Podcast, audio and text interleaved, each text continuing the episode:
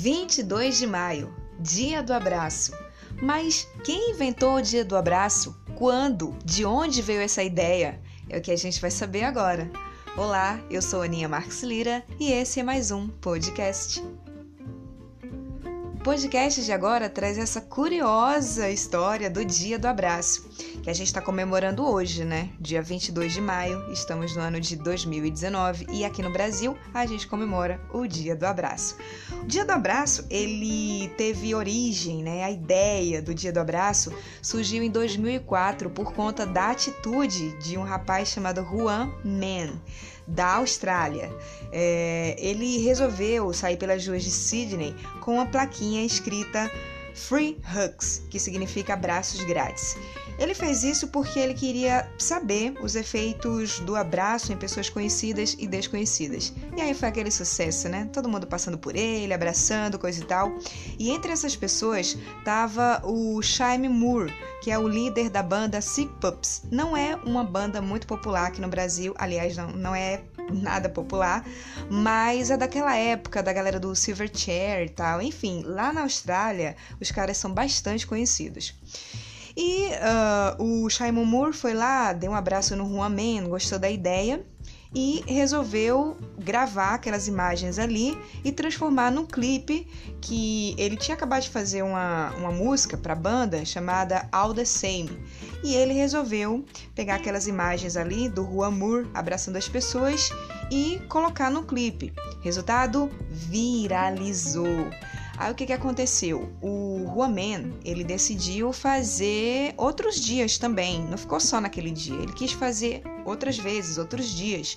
Só que é, as autoridades da cidade de Sydney, né, botaram na cabeça que ele estava fazendo arruaça, que estava fazendo bagunça na cidade e tal. Imagina, né? A gente sabe que não tem nada a ver, porque desde quando parar na rua para abraçar pessoas, fazer um benefício para as pessoas, benefício a si próprio, não é uma coisa que não fere o direito de ninguém, nem prejudica ninguém, é arruaça. Desde quando, não é? Na verdade, foi uma pegação de pé, nada a ver. Mas, enfim, não é? Já tem um ditado: manda quem pode, obedece quem tem juízo. Ele passou a não fazer mais o dia do abraço, mas não desistiu da ideia.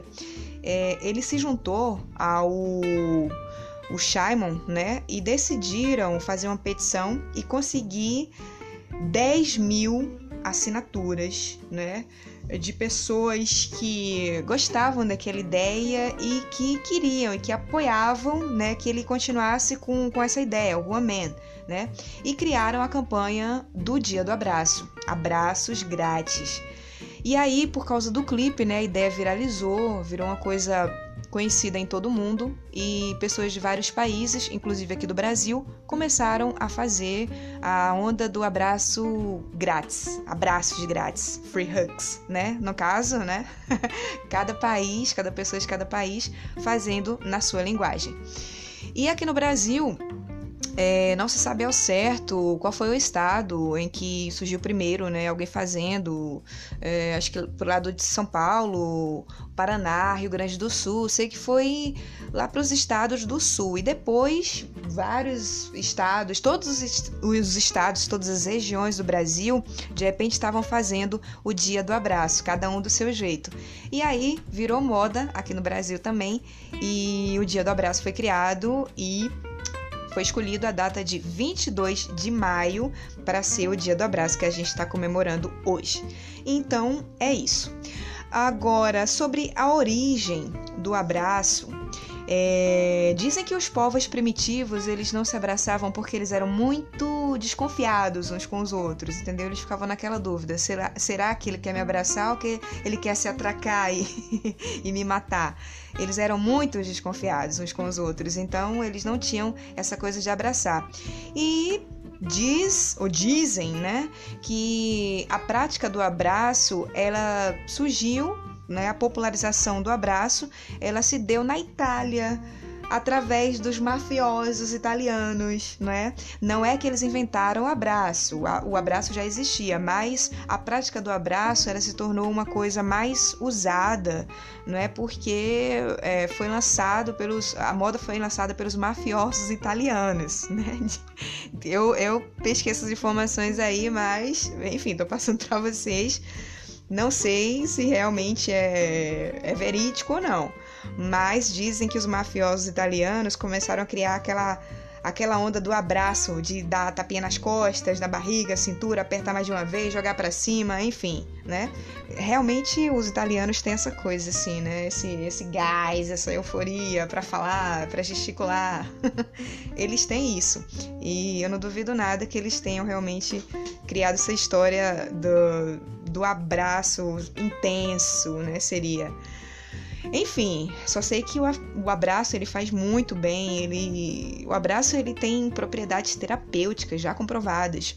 Os benefícios do abraço: diminuição de riscos de doença cardíaca, redução do nível dos hormônios do estresse, ajuda no controle da ansiedade, fortalece o sistema imunológico, libera a oxitocina, que é o hormônio da felicidade, e, claro, é indispensável e de forte impacto no tratamento de pessoas com depressão.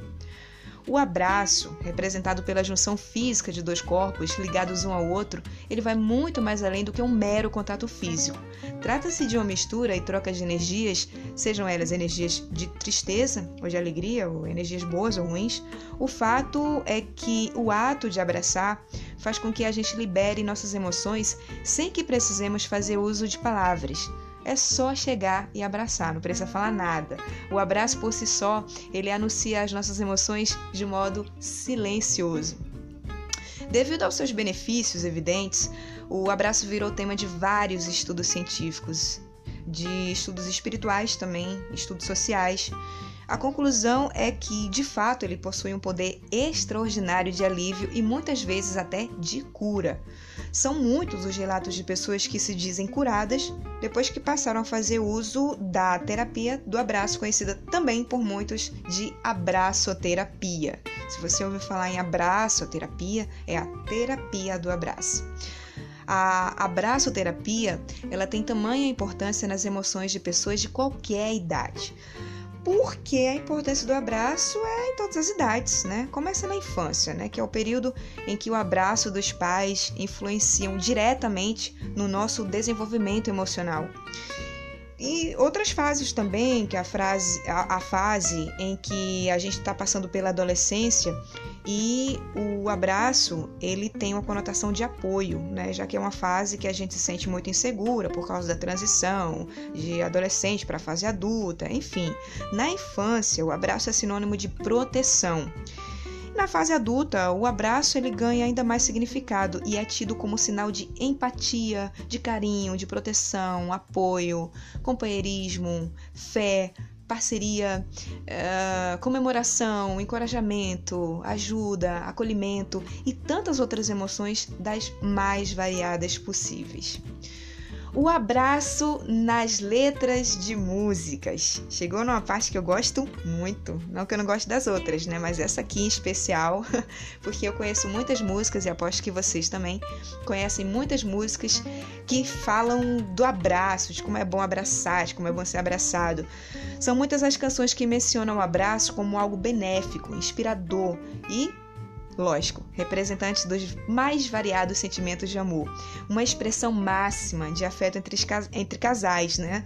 entre familiares, entre amigos e até entre pessoas desconhecidas, né? No caso do Free Hugs, a exemplo, é normal que a gente escute a palavra abraço inserida em todos os ritmos musicais. Pode procurar aí. Tem o rock falando em abraço, tem o forró, tem o pagode, tem o frevo, tem o axé, tem o MPB. Tem sempre um ritmo falando do abraço, cantando o abraço literalmente.